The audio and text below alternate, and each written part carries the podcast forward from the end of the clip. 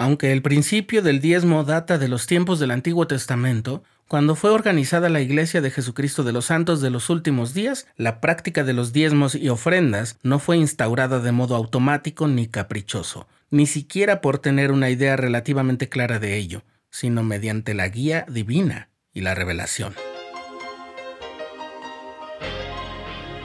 Estás escuchando el programa diario presentado por el canal de los santos de la Iglesia de Jesucristo de los Santos de los Últimos Días.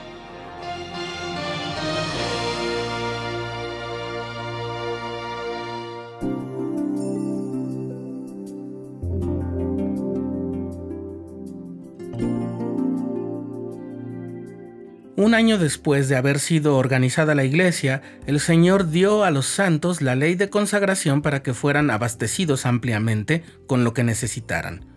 Y se esperaba que devolvieran cualquier excedente al obispo de la iglesia para suministrarse a los pobres y a los necesitados, comprar tierras y edificar Sión.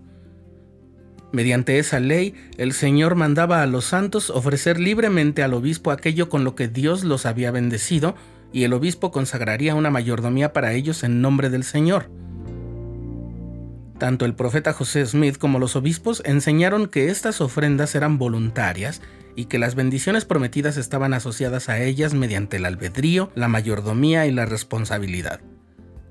Durante el tiempo que la iglesia tuvo los dos grandes centros geográficos que fueron Missouri y Kirtland, los obispos Edward Partridge y Newell K. Whitney respectivamente ayudaron a los santos a obedecer la ley, pero la reticencia de algunos miembros y la hostilidad de algunos vecinos lo dificultó, y en 1837, con una crisis económica a nivel nacional y muchas deudas que la iglesia había acumulado, la situación era más que complicada. En septiembre de ese año, los obispos Whitney y Partridge propusieron que se estableciera una cuota regular como diezmo para que libraran a la iglesia de sus deudas, y siguiendo lo dicho por Malaquías, hubiera bendición hasta que sobreabundara. En una carta enviada a José Smith a inicios de 1838, Thomas Marsh le dijo que los santos en Missouri responderían gozosos la ley de consagración tan pronto como sus líderes lo indicaran o les mostrasen cómo hacerlo. En el verano de 1838, los santos de Kirtland y otras regiones al este estaban congregándose en Far West, donde todo parecía prometedor, pero además de instalarse, habría que tener los recursos para construir un templo nuevo, de modo que el profeta reunió a varios líderes el domingo 8 de julio. La concordancia documental y testimonial indica que fue en esta reunión donde se recibió la revelación sobre el diezmo que aparece en la sección 119 de Doctrina y Convenios, y también la revelación sobre cómo manejar los diezmos, que es la sección 120. Oh Señor, indica a tus siervos cuánto requieres de las propiedades de tu pueblo como diezmo, dice la oración registrada en el diario del profeta, y luego aparece la palabra respuesta seguida de, requiero que todos sus bienes sobrantes se pongan en manos del obispo de mi iglesia. Luego en lo que es el versículo 2, el Señor establece las razones que son las mismas por las cuales se había dado la ley de consagración comprar tierras para los santos, pagar deudas de la iglesia, edificar Sión, aliviar la pobreza y construir un templo para que los santos hicieran convenios y los guardaran para poder congregarse y ser salvos.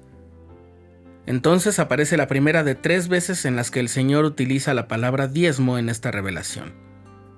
Y esto será el principio del diezmo de mi pueblo. Y continúa, y después de esto, Aquellos que hayan entregado este diezmo pagarán la décima parte de todo su interés anualmente, y ésta les será por ley fija para siempre y por norma a todas las estacas de Sión, que se aplica a todos los santos en todo lugar. La revelación termina con una advertencia. Si mi pueblo no observa esta ley para guardarla santa, ni me santifica la tierra de Sión por esta ley, para que sea la más santa, he aquí de cierto os digo, no será para vosotros una tierra de Sión. La revelación se les leyó a los santos de Far West en la reunión dominical que tuvo lugar ese día, y aquellos que vivían en regiones más lejanas la escucharon en sucesivas semanas. El obispo Partridge, que estuvo presente en la reunión en la que al parecer se recibió la revelación, escribió desde Missouri al obispo Whitney en Ohio y explicó cómo se había de cumplir.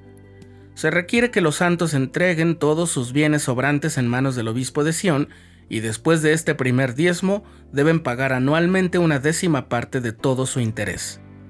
El obispo Partridge entendió y enseñó que una décima parte de todo su interés anualmente significaba el 10% de lo que los santos habrían ganado en intereses si invirtieran sus ingresos de un año.